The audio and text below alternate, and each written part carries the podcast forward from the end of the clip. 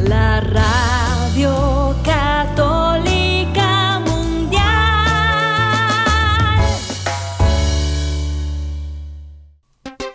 Y ahora en vivo, desde Lima, Perú, EWTN, Radio Católica Mundial, presenta Más que Noticias, un programa informativo que analiza desde una visión de la fe los acontecimientos sociales, políticos y económicos más importantes de Latinoamérica, el Vaticano y el mundo. Más que noticias, respuestas a las interrogantes de los temas más actuales y la manera correcta de interpretarlos a la luz de la fe. Vidas ejemplares, actualidad del Vaticano, defensa de la vida, apologética, doctrina social de la Iglesia, devociones, y mucho más. Esto es Más que Noticias. Comenzamos el programa. Ser el santo del ordinario es tal vez el mayor elogio que se puede hacer de un santo católico, porque si no nos santificamos en lo ordinario, ¿cuándo nos vamos a santificar? Cuando venga ese momento especial, no estaremos en condiciones de hacerlo porque hemos descuidado lo pequeño y escondido. Hoy la iglesia celebra a San José María Escribá de Balaguer, fundador del Opus Dei, cuyo apostolado es ayudarnos a santificarnos en el desempeño de nuestras responsabilidades, de nuestra vida familiar, de nuestro trabajo, de modo que cumplamos con este sacerdocio común de los fieles si es sacerdocio, si somos sacerdotes, profetas y reyes por el sacerdocio común de los fieles, es para santificar todo lo que tocamos y anhelamos realizar. Gracias por acompañarnos hoy en Más que Noticias. Los saluda Eddie Rodríguez Moreno. Y también qué bueno que nos encontremos nuevamente con los que nos están escuchando porque es cierto, tenemos que santificarnos y en la santificación de nuestras vidas tenemos que hacer esos espacios para poder entrar en nosotros mismos en el silencio, una oración o de repente unos días especialmente dedicados a un retiro, a una jornada como la que hemos tenido el día de ayer. Y quería compartirle con todos nuestros oyentes la alegría de lo que hemos vivido el día de ayer, pues los que estamos en WTN, en comunicaciones, en Brasil y aquí en el Perú, una experiencia hermosísima, un retiro que tuvimos en la mañana para reconocer al Señor, para conocernos también a nosotros mismos, para alimentarnos, para compartir un ágape y también para compartir a Jesucristo, porque tenemos nosotros que nutrirnos del Señor y relanzarnos en la misión. Y por eso quería comenzar con esta nota también que nos habla de la vida cotidiana para invitarles a ustedes a que tengan esa experiencia de cada vez que en la parroquia, en el movimiento, en sus comunidades les inviten a un retiro, digan sí, voy a dar esa partecita de mi día para tener ese encuentro especial dedicado a la oración, a la reflexión y entender que no tenemos sino una hermosísima vocación todos de Señor y comunicar a ese Jesucristo que se encuentra vivo y presente en medio de una situación bastante delicada de la iglesia. Tenemos que compartirles una nota también eh, muy iluminadora. Eso, una crítica fuerte a lo que es la autorreferencialidad, al pensar uno desde la perspectiva de uno y no buscar la verdad y quedarse perdido en la experiencia personal, ese subjetivismo que nos lleva a ser relativistas. Este artículo del padre Gerald Murray pues tiene como título La Iglesia Sinodal del Yo, del Yo mismo y de Yo. Así es, y el para mí. O sea, todo tiene que ver conmigo. Y se supone que si nosotros eh, vamos al encuentro de las personas y promovemos en nuestra pastoral ese tipo de ensimismamiento, que la persona finalmente se consulte sobre todo lo que la iglesia le propone para ver qué quiere y qué no quiere, supuestamente estamos siendo misericordiosos, ¿verdad? Esa es la misión de la iglesia. Y cuando hay personas que están perdidas y equivocadas en el error, o sea, tendríamos nosotros que tomar en consideración lo que estas personas piensan para de esa manera diseñar una pastoral sanitaria, verdaderamente. Es posible que la persona que propone eso no se dé cuenta que lo que estaríamos haciendo es llevando justamente a que no hay una pastoral sanitaria católica, sino que más bien cada quien en fin, se sirva de los servicios de salud católicos en base a sus ideas preconcebidas, que en este caso tienen que ver con hormonizar y mutilar incluso a menores de edad. Eso es lo preocupante de la siguiente nota. Los neocardenales, Tobin y McElroy, han argumentado en contra del documento del episcopado de Estados Unidos sobre los procedimientos de cambio de sexo, en nombre de que supuestamente no se ha conversado con las personas que serán afectadas por esta política que dice que la Iglesia Católica no puede brindar en sus establecimientos de salud este tipo de procedimientos. Teníamos supuestamente que hablar con las personas que están equivocadas para que eso se refleje en nuestro documento y de esa manera, pues, la doctrina católica, la verdad que nos hace libres sobre este tema, ya se presente de una manera bastante difuminada y que no haga que nadie se sienta excluido. Nosotros amamos a las personas y amar a las personas quiere decir decirles la verdad sobre su verdadero bien y lo hacemos con amor y lo hacemos con un compromiso constante, sea cual sea la respuesta. Incluso si la respuesta es de odio y de ataque, nosotros seguiremos amando a las personas para su verdadero bien y no ocultaremos la verdad que necesitan para poder vivir una vida según el plan de Dios y según su auténtico bien. Amigos, y estos son los neocardenales que tienen esa posición tan extraña, tan profundamente lamentable. Y caramba, quizás serían eh, personas a las cuales habría que averiguar bien qué está pasando dentro de sus corazones, de sus mentes. Este, pero no hay nada que esté oculto que no llegue a saberse ni nada pues que esté ah, callado, que no se grite pues en las alturas.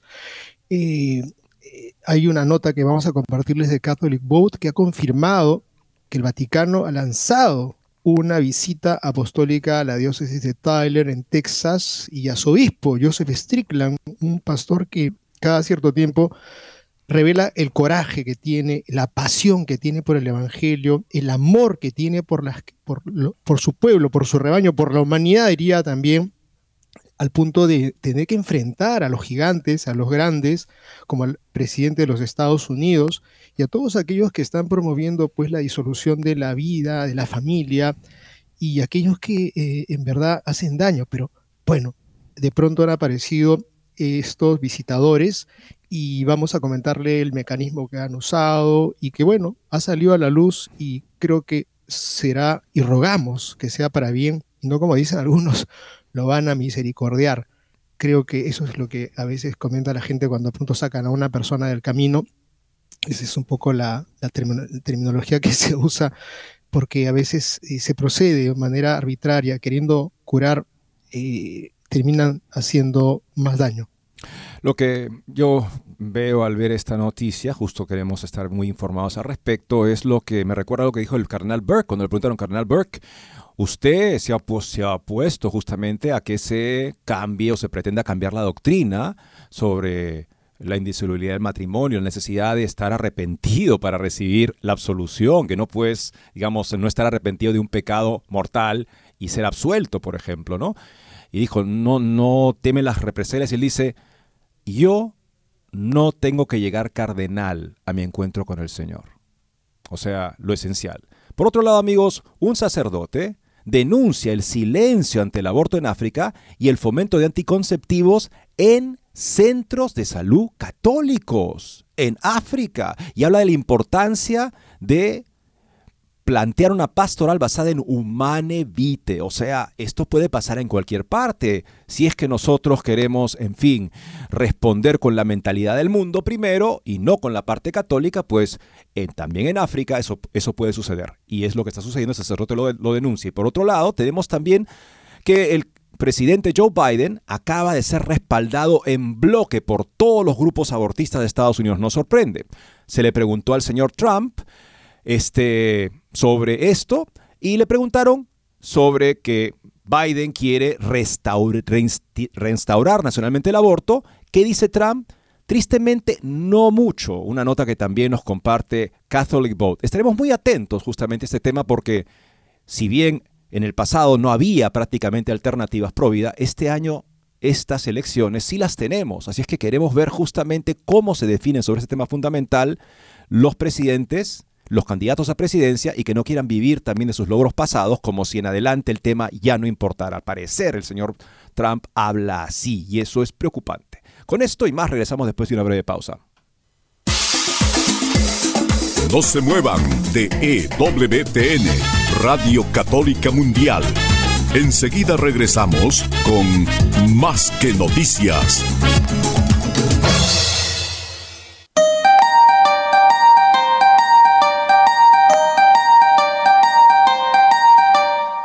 No olvides seguirnos en Facebook como Más que Noticias EWTN. Allí podrás encontrar las noticias que tratamos día a día en el programa. Además, pueden escribirnos con sus comentarios o sugerencias.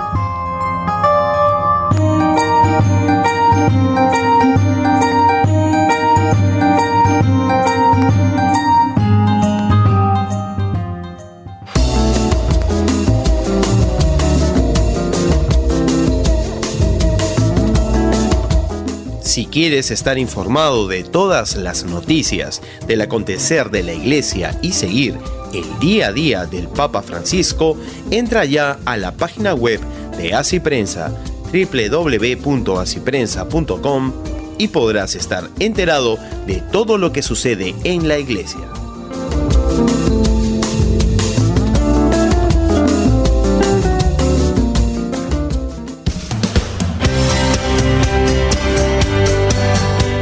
Ya regresamos en EWTN, Radio Católica Mundial, con su programa Más que Noticias.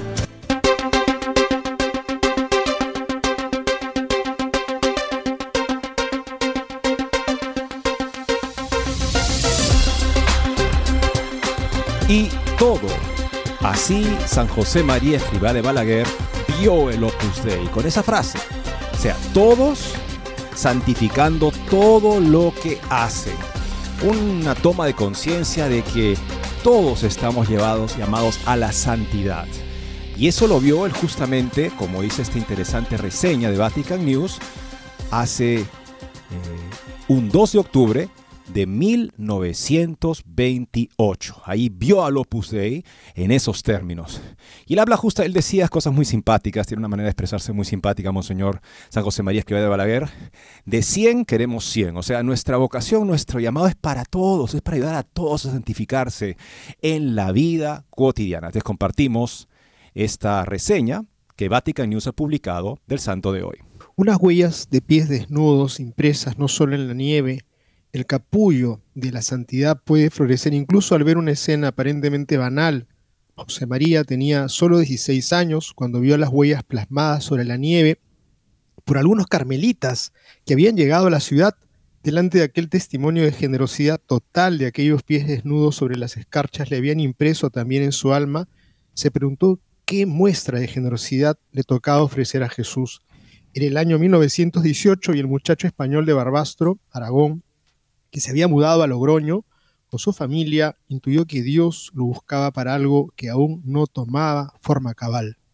Los pasos de la vocación. Esas huellas en la nieve de alguna manera se le habían grabado muy dentro. José María se preguntaba continuamente cuál sería el proyecto que Dios aún no se le había revelado, el proyecto que Dios aún no le había revelado completamente, hasta que tomó una decisión. ¿Qué mejor opción para predisponerse a seguir el proyecto divino que convertirse en sacerdote? Primero en Logroño y luego en el seminario de Zaragoza. El joven estudió y se formó no solo para el futuro ministerio, sino también en derecho, o sea, en ley, siguiendo los consejos de su padre, que murió en 1924. El 28 de marzo de 1925 José María fue ordenado sacerdote y su primera experiencia pastoral fue en un suburbio de Zaragoza, entre los pobres y los analfabetos. De este modo, la generosidad de aquellas huellas sobre la nieve se fueron imprimiendo cada vez con más fuerza en su corazón. O Visión de una obra divina, miércoles 2 de octubre de 1928, después de la misa, Escribá subió a su habitación desde hacía poco menos de un año vivía con su familia en un pequeño apartamento en Madrid, con poco dinero y mucho trabajo, con compromisos sacerdotales, estudio y clases privadas. Mientras ponía orden a sus notas, intenciones, inspiraciones, ideas, José María ve la visión que Dios le pide. Es como un chispazo que lo asombra. gente de todas las naciones y razas, de todas las edades y culturas, que buscan y encuentran a Dios viviendo la vida ordinaria, que santifican su oficio, ya sea humilde o prestigioso, que perfuman con el Evangelio su entorno, como si fuera un contagio muy saludable. José María se arrodilló y escribió, Tenía 26 años, la gracia de Dios y el buen humor, nada más. Entendí que debía fundar el Opus Dei. Las huellas de aquellos pasos finalmente habían llegado a su destino. El estallido de la Guerra Civil Española, particularmente feroz contra la Iglesia, le obligó a esconderse y a refugiarse más allá de los Pirineos, en Burgos, Francia. Regresó a Madrid en 1939 y luego, en 1946, se fue a Roma donde fue recibido por el Papa Pío XII. El Papa Pacelli tenía a Escriba en alta estima, pero el problema era que para aprobar canónicamente una obra de este tipo, cristianos comunes que anhelaban ser santificados en la vida diaria, faltaban los principios jurídicos en el derecho canónico. Alguien dijo que el Opus Dei había llegado con 100 años de anticipación. Finalmente, entre 1947 y 1950, se le concedió la primera aprobación canónica. Las décadas siguientes fueron una gran expansión del Opus Dei y muchos viajes al mundo de su fundador. José María Escribá de Balaguer murió el 26 de junio de 1975, el 6 de octubre del 2002, Juan Pablo II lo proclamó santo. Amigos, ese es el ejemplo que a veces nos han dado muchas personas que son de fe y que nunca nos habían dicho que eran del Opus Dei, este, pero había algo en ellos que están aspirando en su trabajo, en su cotidiano vivir, el cristianismo. Tenían a Jesús como centro de sus vidas, no lo habían dicho, pero lo habían demostrado por sobrar y creo que esa es una gran bendición y una conciencia que podremos tomar todos de que esto de la vida cristiana no es un tema para los que se encierran por llamado y por vocación en un convento, en un claustro, para santificarse y dedicarse a una vida entero, entrega a Dios por la oración y el trabajo, sino en el día a día, en lo que cada quien hace, en la tarea que tenga la más sencilla, la más complicada, ahí nosotros podemos ser santos y creo que esto es un gran tesoro que Dios infundió en este hombre que se convirtió pues en una luz, en un sacerdote, en un pastor de mucha gente que continúa caminando por este camino de la santificación a través de la vida cotidiana. Y ahora vamos a ver, amigos, una importante nota, una reflexión del padre Gerald Murray. El padre Gerald Murray es un canonista, un experto justamente en derecho de la iglesia, que reflexiona sobre el instrumento de trabajo el documento de trabajo que va a ser la base de la reunión en Roma de, en la semana del 25 de octubre, la última semana completa de octubre, sobre el sínodo de la sinodalidad. Y ha percibido algo que nos parece muy importante, porque es verdad que hay que acercarse a las personas ahí donde están. Pero si para hacerlo silencio el Evangelio, uno se pregunta, ¿para qué estoy ahí? ¿Para que se sientan bien conmigo? y yo ya no cumplo con la misión de la iglesia de llamarlos a la conversión, de llamarme a la conversión, a vivir la verdad, como para poder de esa vivencia transformadora del poder de la verdad ser un testimonio de lo que estoy ofreciendo a los demás. Es el plan de Dios, la conversión del mundo a partir de nuestra propia conversión. Pero al parecer habría que ocultar la verdad hecha vida que nos está llevando en este camino de conversión cuando queremos encontrarnos con los demás porque supuestamente esta verdad los haría sentirse excluidos. Se quiere una cierta igualdad donde ya el llamado a la santidad no figura. ¿Qué dice el padre Murray? Con esta nota, la iglesia sinodal del yo, yo mismo y para mí. El Instrumentum Laboris, documento de trabajo para el Sínodo de Octubre sobre la sinodalidad publicado el 20 de junio, encarna el patrón ahora familiar visto en las diversas etapas del proceso sinodal. Se hacen algunas preguntas, se ignoran otras, se dan respuestas predecibles y se abre la expectativa de que surgirá una nueva iglesia, la iglesia sinodal inspirada por el Espíritu Santo, en la que todos se sientan vistos, reconocidos, acogidos, acompañados, cuidados, escuchados, valorados, no juzgados, etc. Una iglesia sinodal es abierta, acogedora y abraza a todos. La llamada radical es, por lo tanto, a construir juntos sinodalmente una iglesia atractiva y concreta, una iglesia en salida, en la que todos se sientan acogidos. El lema de este nuevo enfoque sinodal podría ser fácilmente personas, no doctrinas. Este enfoque centrado en las emociones, es el momento para la esperada revolución suave en la Iglesia, en la que las doctrinas católicas que contradicen las decadentes costumbres sexuales occidentales y las afirmaciones feministas radicales de opresión en la Iglesia se enmarcan como fuentes obsoletas, esas doctrinas católicas, lamentables, innecesarias de discordia y alienación, como vestigios de un pasado cruel. Esas doctrinas, por supuesto, deben desecharse para que nadie se sienta mal recibido. En la conferencia de prensa de presentación del instrumento Laboris, el documento de trabajo, el cardenal Jean-Claude Hollerich, relator general para la Asamblea General de Octubre, respondió a esta pregunta de Dayan Montaña. En la instrumento Laboris hacen dos preguntas. ¿Cómo podemos crear espacios donde aquellos que se sienten heridos y no bienvenidos por la comunidad se sienta reconocido, recibido, libre de hacer preguntas y no juzgado? A la luz de la exhortación apostólica post-sinodal a Moris Letizia, ¿Qué pasos concretos se necesitan para acoger a quienes se sienten excluidos de la iglesia por su condición o su sexualidad? Por ejemplo, divorciados, vueltos a casar, personas en matrimonios, polígamos, personas LGBTQ, etc. No es la única respuesta posible a estas preguntas que para que estas personas se sientan aceptadas, la iglesia debe cambiar su enseñanza sobre la inmoralidad inherente de cualquier uso de la facultad sexual fuera de una unión monógama, exclusiva y de por vida de un hombre y una mujer? La respuesta de Hollerich revela por qué este proceso sinodal es un desastre que está causando gran daño y dolor a la iglesia. Abro comillas, dice así, nosotros no hablamos de la enseñanza de la iglesia. Esa no es nuestra tarea ni nuestra misión solo para dar la bienvenida a todos los que quieran caminar con nosotros. Eso es algo diferente. Diferente, de hecho. ¿Proclamar la doctrina católica no es tarea o misión del sínodo? ¿Cuál es la misión entonces? El Instrumentum Laboris afirma que el sínodo representa una oportunidad para caminar juntos como iglesia capaz de acoger y acompañar, aceptando los cambios necesarios en las normas, estructuras y procedimientos. Lo mismo se aplica a muchos otros temas que surgen en los hilos de discusión. Está citando el documento, por si acaso. O sea, tenemos que hacer todos los cambios necesarios en las normas. Las normas, estructuras y procedimientos, ¿cuáles? También los diez mandamientos. Entre los temas que surgen, las doctrinas católicas impugnadas sin duda serán analizadas desfavorablemente y encontradas deficientes por aquellos a favor de aceptar los cambios necesarios. El Instrumentum Laboris, este documento de trabajo, observa que algunas de las cuestiones que surgieron en la consulta al pueblo de Dios, y todo en mayúsculas, se refieren a cuestiones sobre las que ya existe enseñanza magisterial y teológica a considerar.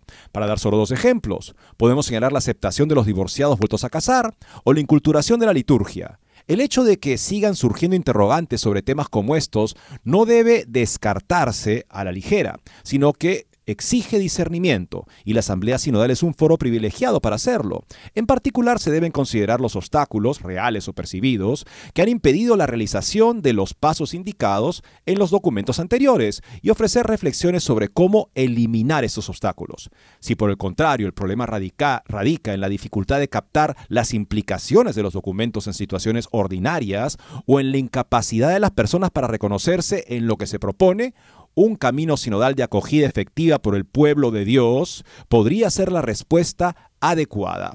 Por otro ejemplo, podría ser la reaparición de una pregunta que surge como señal de una realidad cambiada o situaciones donde hay necesidad de un desbordamiento de gracia. Esto requiere una mayor reflexión en el depósito de la fe y la tradición viva de la Iglesia. Esto lo dice el documento.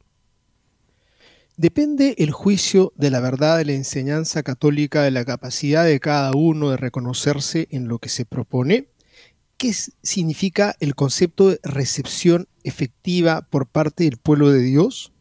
¿Quién decide que hay una realidad o situaciones cambiadas que requiere, entre comillas, lo que eufemísticamente se llama una mayor reflexión sobre el depósito de la fe y la tradición viva de la Iglesia? ¿Qué es un desbordamiento de gracia significa ir más allá de lo que siempre ha sido enseñado por la iglesia. En la nueva iglesia sinodal es el pueblo quien instruye a los obispos sobre el sentido de la fe, puesto que la consulta a las iglesias locales es un modo eficaz de escuchar al pueblo de Dios. el discernimiento de los pastores adquiere el carácter de un acto colegiado que pueda confirmar con autoridad lo que el Espíritu ha dicho a la iglesia a través del sentido de la fe del pueblo de Dios. De hecho, la tarea de la Asamblea Sinodal será abrir toda la iglesia para acoger la voz del Espíritu Santo. ¿Qué pasa si un obispo no está de acuerdo con una supuesta manifestación de la voluntad del Espíritu Santo expresada a través de la voz del pueblo? El instrumento Laboris responde con estas preguntas reveladoras. ¿Cómo podemos tratar constructivamente los casos en los que las autoridades sienten que no pueden confirmar las conclusiones a las que ha llegado un proceso de discernimiento comunitario, tomando una decisión en una dirección diferente? ¿Qué tipo de restitución debería ofrecer a esa autoridad a quienes participaron en el proceso, restitución, ¿deberá un obispo algún tipo de reparación a un grupo de asesores cuando no está de acuerdo con su consejo? El instrumento de trabajo, el documento publicado en Roma, no, quiere que se produzca tal comportamiento poco cooperativo por parte de los obispos. Para no quedarse en un mero ejercicio de papel o depender totalmente de la buena voluntad de los individuos, léase aquí obispos, la corresponsabilidad en la misión que deriva del bautismo debe tomar formas estructurales concretas. Por lo tanto, son necesarios marcos institucionales adecuados, así como espacios en los que se pueda practicar el discernimiento comunitario de manera regular. Esto no debe leerse como una exigencia de redistribución del poder, sino la necesidad del ejercicio efectivo de la corresponsabilidad que brota del bautismo. Eso es lo que dice el documento. O sea, si discrepo con lo que el pueblo me ha dicho, entonces, bueno, voy a tener que empezar a ver cómo hago eh, estructuras en las cuales se pueda constantemente estar en este tipo de cuestionamiento y nadie se sienta excluido. Tenemos que acostumbrarnos a vivir con las diferencias, o sea, las diferencias de los que no disciernen la verdad de la doctrina católica en algunos puntos. ¿De veras? se pregunta Murray. Es descaradamente así lo que nos propone este documento. El instrumento de trabajo enumera los temas que han surgido en las diversas etapas de las consultas sinodales. Se incluyen guerra, cambio climático, un sistema económico que produce explotación, desigualdad y cultura del descarte, colonialismo cultural, persecución religiosa, secularización agresiva, abuso sexual y abuso de poder, conciencia y dinero. Llama la atención que el aborto, la eutanasia, el suicidio asistido por médicos, la propagación del ateísmo, el relativismo, el subjetivismo, la indiferencia religiosa, la ideología de género, la redefinición del matrimonio y las leyes de muchos estados occidentales, los programas coercitivos para imponer la anticoncepción en el sur global, no son parte de esta lista. Tampoco lo son las crisis en cuanto a la práctica sacramental en la iglesia hoy, la fuerte disminución de la asistencia a misa, la práctica desaparición de la confesión sacramental en muchos lugares, la disminución de bautismos, confirmaciones y matrimonios y la grave disminución del número de ordenaciones sacerdotales en el mundo occidental. Ninguno de estos temas surgió durante el periodo previo a la asamblea sinodal en las consultas al pueblo de Dios. En ninguna parte encontramos mención alguna de la misión primordial de la Iglesia, la salvación de las almas. No hay un indicio de que lo más importante en la vida de la Iglesia sea la predicación del don de, la, Dios, de la vida eterna, el llamado de Cristo a la conversión y al arrepentimiento. El instrumento Laboris también pide un esfuerzo para renovar el lenguaje usado por la Iglesia en su liturgia, predicación, catequesis, sin menospreciar o degradar la profundidad del misterio que la Iglesia proclama o la riqueza de su tradición, la renovación del lenguaje debe tender más bien a hacer accesibles y atractivas estas riquezas a los hombres y mujeres de nuestro tiempo, y no a un obstáculo, eso los mantiene a distancia. La expresión renovar el lenguaje aquí es claramente un eufemismo calmante para cambiar las palabras y por lo tanto el significado de las enseñanzas cuestionadas, lo que mantiene a algunas personas a distancia, entre comillas, de la enseñanza de la iglesia, no son las palabras supuestamente incomprensibles que se usan, sino el significado bien entendido de esas palabras, significado que simplemente no aceptan un análisis muy claro sobre lo que propone este instrumento de trabajo para que lo entendamos y veamos si es compatible con un modelo para ser iglesia en adelante, una iglesia que supuestamente para ser sinodal tendrá que acostumbrarse a vivir con las diferencias, no diferencias legítimas, sino legitimando diferencias cuanto a la moral. Eso es lo que se está proponiendo acá con una serie de términos que ya conocemos muy bien, donde la exclusión es el único pecado que queda. O sea, excluir el error sería un pecado porque excluiría a las personas que quieren que el error sea aceptado y de hecho se está creando un mecanismo para aceptarlo cuando se dice que no tenemos como misión la doctrina de la iglesia, enseñar la doctrina de la iglesia. Entonces, ¿para qué existe la iglesia si no es para enseñar el Evangelio con toda su riqueza, la plenitud de la verdad, que es lo que la Iglesia Católica en el Concilio Vaticano II le ofrece al mundo en estos tiempos? Con esto conseguimos con este documento tan interesante después de esta pausa. No se muevan de EWTN, Radio Católica Mundial. Enseguida regresamos con Más que Noticias.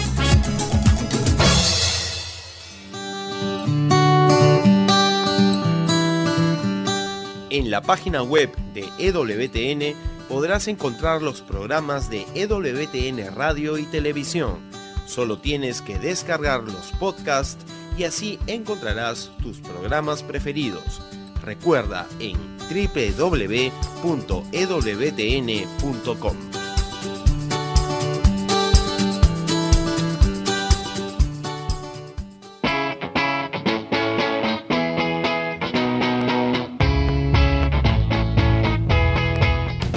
Te invitamos a que visites la página web de Asiprensa, www.asiprensa.com, donde encontrarás todas las noticias y actualidad de la Iglesia en el mundo.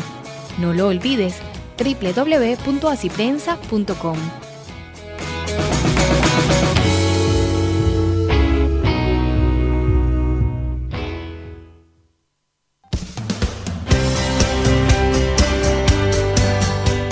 Ya regresamos en EWTN, Radio Católica Mundial, con su programa Más que Noticias. Para comunicarse en vivo con Más que Noticias, nos pueden llamar desde Estados Unidos al teléfono gratuito 1-866-398-6377 y desde cualquier parte del mundo al 205-271-2976. Al liderazgo de un proceso como la sinodalidad, eh, esperaríamos encontrar personas que si nos van a proponer que la verdad no es nuestra misión, se supone que por este proceso, pero que serían personas que ejemplificaran en su vida pastoral al margen de este proceso, donde supongo que sí tienen como misión enseñar, estamos hablando de cardenales y obispos, dicen este proceso no, este proceso no tiene la misión de enseñar la verdad católica. Ok, es lo que dicen. Solamente crear un ambiente donde todos puedan sentirse bienvenidos y podamos aprender todos a vivir con las diferencias. Ok, eso supuestamente. Entonces alguien me dice, es que es una manera de acercarnos a la gente para poder evangelizarlos. Si fuera esto, pues tendría yo que esperar en la vida de estos obispos cardenales, que, repito, al margen de este proceso en el que no tienen como misión enseñar, dice el cardenal Hollerich, sí tienen como misión enseñar porque son obispos, sucesores de los apóstoles, cardenales, eh, serían pues ejemplares maestros de la verdad católica. Pero ahí justamente es donde vemos al cardenal Hollerich que públicamente y repetidamente ha rechazado la enseñanza católica sobre la homosexualidad y la pecaminosidad de los actos homosexuales. La ha rechazado públicamente, ha dicho que está equivocada, se basa en una sociología y una biología superadas y que tenemos que repensarla en profundidad. Bueno, cuando juntamos las dos cosas, que en este proceso no tenemos la misión de enseñar la verdad católica y además, supuestamente cuando sí lo tengo, porque es que sigue siendo un obispo y tendría él que enseñar la verdad católica cuando surgen ese tipo de temas, y el decir que está equivocada la verdad católica sobre justamente esos temas, vemos que es más que un proceso en el cual no tenemos la misión de enseñar. Es que la doctrina católica es lo que, se está, lo que está siendo repudiado. Y eso es lo que nos preocupa muchísimo, por supuesto, en Más que Noticias. Continuamos con el padre Murray. Esto recuerda el esfuerzo, o sea, justamente lo que dice acá es que no es que el lenguaje que se usa es un lenguaje que la gente no comprende y por eso no acepta la doctrina de la iglesia, es que hay que cambiar el lenguaje para que la gente le entienda y así la acepte. Supongo que Hollerich sí entiende el lenguaje de la iglesia y entendiéndolo como lo entiende, lo repudia. Y luego me dice que no es su misión enseñar sino más bien que todos se sientan bienvenidos y nadie excluido? Bueno, continúa Mary. Esto recuerda el esfuerzo en curso para eliminar esta enseñanza del catecismo de la Iglesia Católica. Y cita el catecismo, la homosexualidad se refiere a las relaciones entre hombres o entre mujeres que experimentan una atracción sexual exclusiva predominante hacia personas del mismo sexo. Ha tomado una gran variedad de formas a través de los siglos y en diferentes culturas. Su génesis, su origen psicológico permanece en gran parte sin explicación, basándose en la Sagrada Escritura, que presenta los actos homosexuales como actos de grave depravación, la tradición siempre ha declarado que los actos homosexuales son intrínsecamente desordenados, son contrarios a la ley natural, cierran el acto sexual al don de la vida, no proceden de una genuina complementariedad afectiva y sexual, bajo ninguna circunstancia pueden ser aprobados. Catecismo de la Iglesia Católica 2357. El Instrumentum Laboris, el documento de trabajo del sínodo, afirma que los documentos finales de las asambleas continentales a menudo mencionan aspectos que no se sienten aceptados en la Iglesia, como los divorciados vueltos a casar, las personas en matrimonios polígamos o los católicos LGBTQ. Cita del documento. Continúa Mary. Como vimos anteriormente, el instrumento en Laboris continúa con esta pregunta. ¿Cómo podemos crear espacios donde aquellos que se sienten heridos por la iglesia y no bienvenidos por la comunidad se sientan reconocidos, recibidos, libres para hacer preguntas y no juzgados? A la luz de la exhortación apostólica posinodal Amoris Letizie, ¿qué pasos concretos se necesitan para acoger a quienes se sienten excluidos de la iglesia por su condición o su sexualidad? por ejemplo, divorciados vueltos a casar, personas en matrimonios polígamos, personas LGTBQ, etc. Si cierra la cita, continúa Mary, el uso de las siglas LGTBQ está mal. Da la impresión errónea de que la Iglesia enseña que Dios creó distintas categorías de seres humanos con la intención de que se involucraran en actos sexuales que no son procreadores, o que irían atrapados en un cuerpo equivocado, o lo que signifique plus. En efecto, el uso de esa sigla que la Iglesia siempre evitaba porque significa que en efecto estas son personas que se identifican como tales, es lo que son, y la Iglesia, con su doctrina, las rechaza. Así es, están usando una terminología, amigos, que están dando por entendido que ellos aceptan, estas personas que han preparado, obviamente, el instrumento laboris, de que ser lesbiana o gay o bisexual o transexual, pues es algo que es una forma incluso hasta querida por Dios. Y esto es gravísimo, que estemos dentro de la iglesia usando la terminología y cayendo prácticamente en el diálogo con el maligno, sí, estamos usando y estamos dialogando ya con ellos porque estamos dando por entendido que esa terminología pues es, caramba, como decir ahorita, eh, la, palabra que hace creer al, otro, al contrario, que está prácticamente eh, bienvenida. O sea, eh, una bienvenida que es tragarse una mentira. La presunción de moda de crear espacios, entre comillas, para personas que rechazan varias enseñanzas de la iglesia, da la impresión de que no están, entre comillas, seguros cuando se les recuerda que su comportamiento es inmoral según la ley de Dios. Ser herido por la verdad es un problema. ¿No está el dolor un momento de purificación, una gracia de Dios que nos desafía a examinarnos según las exigencias de su ley y no según nuestras propias elecciones a menudo equivocadas? Las personas que rechazan las enseñanzas de la iglesia pueden alegar que sus hermanos en la fe no les dan la bienvenida. No son ellos los que son rechazados, sino su conducta inmoral, la que es justamente estigmatizada. Y creo que eso nos debe quedar claro cuando decimos nosotros, y el Señor nos lo enseña, no juzguéis. Nosotros no juzgamos a las personas de una manera particular porque solamente Dios conoce el corazón de cada persona, pero evidentemente juzgamos los actos, nuestros propios actos y los que cada día cuando prendemos el noticiero de televisión y decimos, esto no debió ocurrir, ¿por qué ocurrió esto? ¿Qué ha sucedido? Y nos indignamos. Creo que está claro, hay que hacer esa sana distinción. Nosotros menos podemos condenar, pero está claro que hay actos condenables y lo ocurre de una manera natural en cada persona. Dice el texto aquí del padre Murray, ¿por qué la iglesia debería crear un espacio donde los polígamos puedan sentirse no juzgados, el catecismo de la Iglesia Católica enseña sobre esto, sobre la poligamia. La poligamia no está de acuerdo con la ley moral. la comunión conyugal es radicalmente contradicha por la poligamia. Esto de hecho niega directamente el plan de Dios que fue revelado desde el principio, porque es contrario a la igual dignidad personal de, de, hombres y mujeres que en el matrimonio se dan con un amor que es total y por lo tanto único y exclusivo. ¿Qué más hay que discutir? Instrumento, el instrumento laboris refrenda el descontento de aquellas mujeres que quieren ser ordenadas al diaconado la mayoría de las asambleas continentales y la síntesis de varias conferencias episcopales llaman a considerar la cuestión de la inclusión de la mujer en el diaconado. ¿Es posible prever esto y de qué manera? La Iglesia ya ha estudiado esta propuesta y la ha rechazado por no ser posible. El instrumento Lauris también hace un llamado más amplio para la inclusión de las mujeres en el gobierno, la toma de decisiones, la misión y los ministerios en todos los niveles de la Iglesia. ¿por qué no se colocó el modificador no ordenado antes de la palabra ministerios? Hay un llamado a la discusión para acabar con el celibato obligatorio de los sacerdotes en la Iglesia Latina. Como proponen algunos continentes, ¿podría abrirse una reflexión sobre la disciplina, sobre el acceso al sacerdocio de los hombres casados, al menos en algunas áreas? Esta agitación persistente a favor de los sacerdotes casados busca un resultado que dañaría gravemente la misión de la Iglesia, como lo demostraron el Papa Benedicto y el cardenal Robert Sara en su libro Desde lo más profundo de nuestros corazones. El Instrumentos Laboris emite esta excelente advertencia.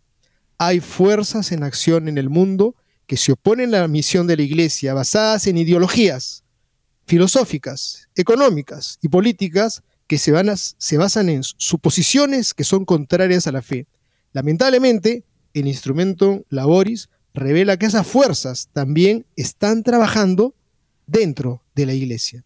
El instrumento en labores se hace esta importante pregunta. ¿Cómo pueden las iglesias permanecer en diálogo con el mundo sin volverse mundanas?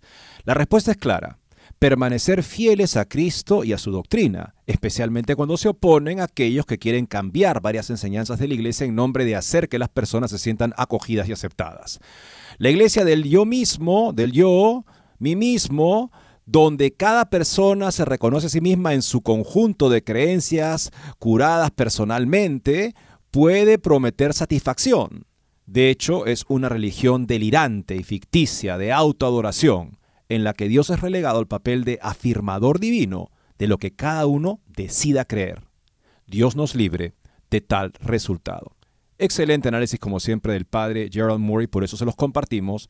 Él es un colaborador regular para eh, el programa de Raymond Arroyo en EWTN este, The World Over, justamente donde comenta con este tipo de análisis de una persona bien formada según la fe, lo que sucede en Roma en estos años en los que lamentablemente vemos que esta iniciativa del sino de la sinodalidad parece ser justamente lo que dice el carnal Hollerich.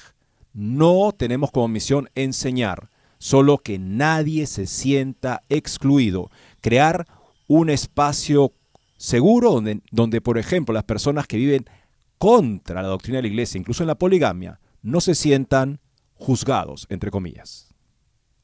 Y miramos ahora otra nota, amigos, de dos neocardenales, Stobin y McElroy, bloquean el documento del episcopado sobre los cambios de sexo. Esto me parece verdaderamente espeluznante, ¿no? Son dos cardenales estadounidenses, dice la nota de Infovaticana, de la escudería de McCarrick, están bloqueando una revisión formal de las directivas del episcopado a los hospitales católicos para prohibirles que mutilen, castren y alteren cuerpos con bloqueadores de la pubertad y hormonas con la excusa de un imposible cambio de sexo.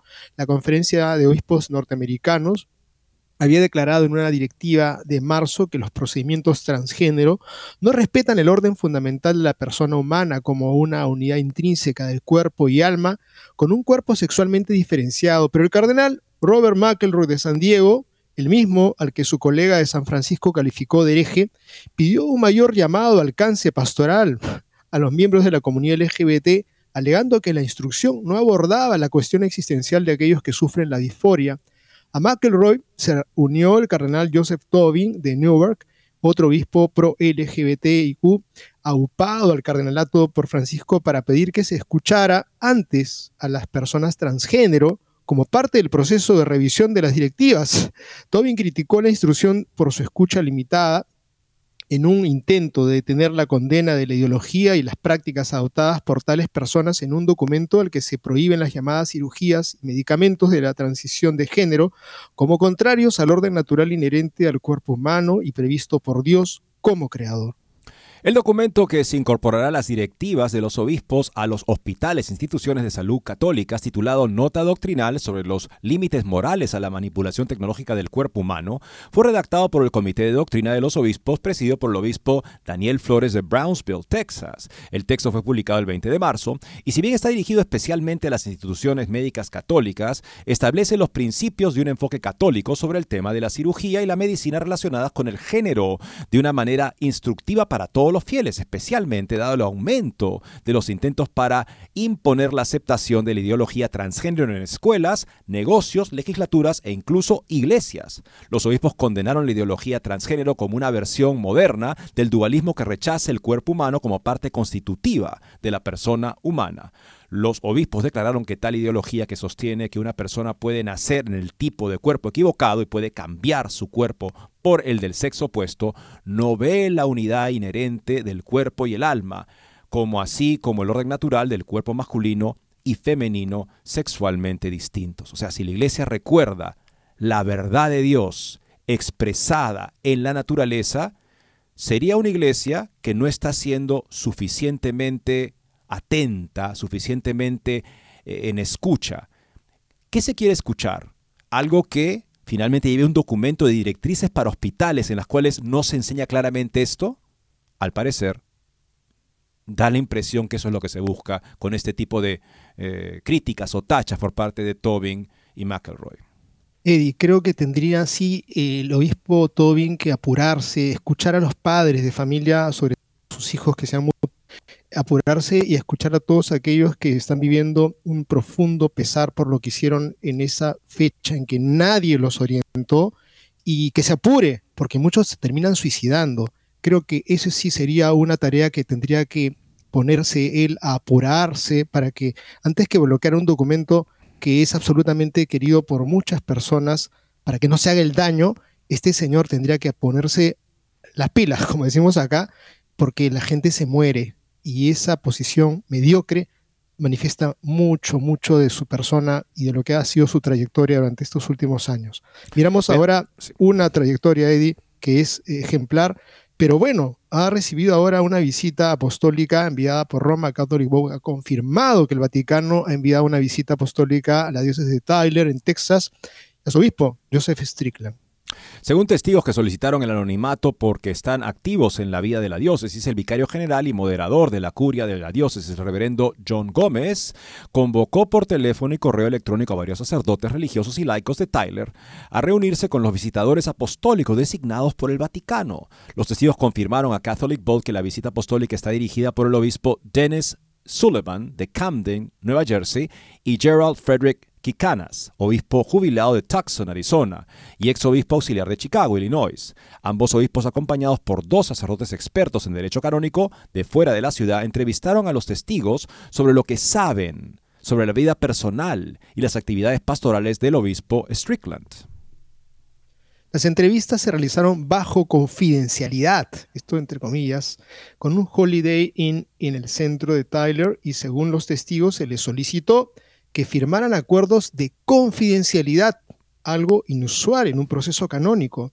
Catholic Vote contactó a un funcionario de la diócesis para confirmar o negar la existencia del proceso canónico. El funcionario se negó a hablar oficialmente, declaró que no estaban en libertad de discutir el tema y sugirió contactar al padre Gómez directamente. Strickland, un nativo de Texas originalmente ordenado para la diócesis de Dallas, fue asignado a la diócesis de Tyler, que fue dirigida por primera vez en el año 1987 el 29 de septiembre del 2012 el Papa Benedicto lo nombró cuarto obispo de Tyler. Strickland ha sido un crítico abierto del presidente Joe Biden y un fuerte defensor de prohibir que el segundo presidente católico en la historia de los Estados Unidos reciba la comunión, la sagrada hostia, Cristo presente. También ha criticado varias acciones del Papa Francisco, desde la publicación de la exhortación apostólica Moris Letizie hasta el proceso actual hacia el sínodo sobre la sinodalidad. Strickland es muy activo en las redes sociales. El 12 de mayo tuiteó, creo que el Papa Francisco es el Papa, pero es hora de que diga que rechazo su programa de socavar el depósito de la fe. Sigue a Jesús, escribió en esa ocasión Strickland. Más recientemente, al comenzar sobre, comentar sobre el documento de trabajo sobre el sínodo sobre la sinodalidad, el obispo Strickland tuiteó, es una parodia que estas cosas, inclusión LGBTQ, matrimonios polígamos, ordenación diaconal para mujeres, incluso se propongan para la discusión. Oro para que todos los que verdaderamente conocen a Jesucristo no sean engañados por este camino. El Evangelio de la bienvenida a todos al arrepentimiento y a la santidad. Si no hay arrepentimiento, las barreras a la santidad permanecen, escribió en esa ocasión el obispo de Tyler. La visita apostólica fue solicitada por el nuevo prefecto del dicasterio de los obispos, el arzobispo Francis, Robert Francis Prevost, es nacido en Chicago y miembro de la Orden de San Agustín, sirvió como misionero aquí en el Perú. El 26 de septiembre de 2015 el Papa Francisco lo nombró obispo de Chiclayo, aquí también en nuestra patria. El 21 de noviembre de 2020 Francisco nombró a Prevost miembro de la Congregación para los Obispos por recomendación del cardenal Blaise Supich de, Chicago. El 30 de enero del 2023 Francisco nombró a Prevost prefecto del Dicasterio para los Obispos a partir del 12 de abril. Prevost está programado para convertirse en el próximo cardenal estadounidense en el próximo consistorio. La pregunta aquí que tenemos es ¿a qué se deben los obispos, el papa, los cardenales ante todo? Y respondemos con la explicación del cardenal Müller, que fue prefecto de la Congregación para la Doctrina de la Fe, y que nos recuerda que el magisterio supremo de la Iglesia eh, no es un absoluto, sino que está subordinado a la palabra de Dios, que los católicos conocemos a partir del sentido literal claro de la Escritura, y a través de la enseñanza constante, llamada también tradición oral de la iglesia. Sí, decía eh, Müller, en algún momento alguna expresión o manifestación, la que fuera, del que fuera del Magisterio Supremo, parece contradecir la palabra de Dios en la tradición oral o escrita, en ese caso se aplica el principio ante la duda, optamos por Dios y ese acto del magisterio no es vinculante de ninguna manera para la iglesia con Santo Tomás de Aquino, que también cita Müller. Si fuera a ser que ese tipo de declaración cause escándalo, entonces el que sea en la iglesia debe ser corregido públicamente porque está desorientando a los pequeños. Esos fundamentos son fundamentos de doctrina católica constante que hay que tener presentes en situaciones como la que estamos reportando. Bueno amigos, hemos llegado al final del programa de hoy. Gracias por haber estado con nosotros. Que tengan un lindo día de gracia en el Señor y hasta mañana a las 12 del mediodía, hora de Miami.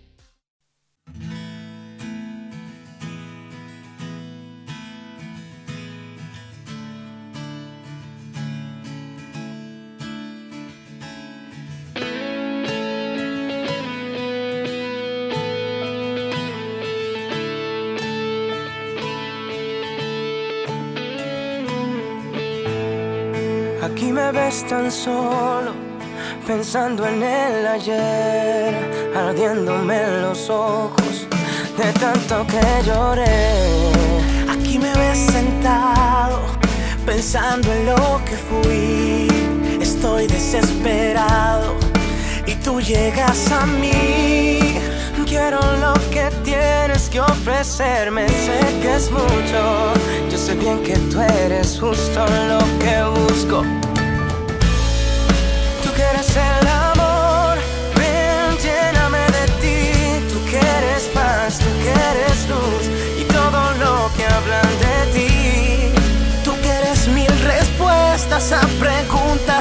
pasado.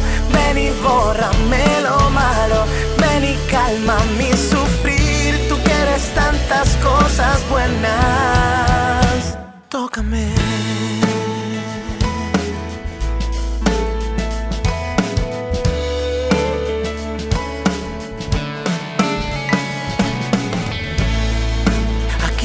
desnudo, tratando de ser yo, quitándome el escudo que le puse a tu amor.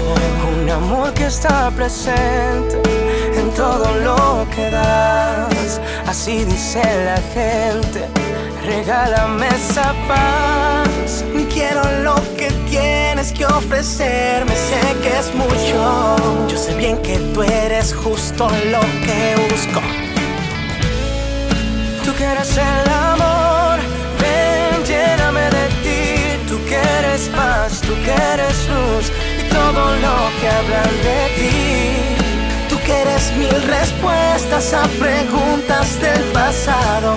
Ven y bórrame lo malo, ven y calma mi sufrir. Tú quieres tantas cosas buenas. EWTN, la radio católica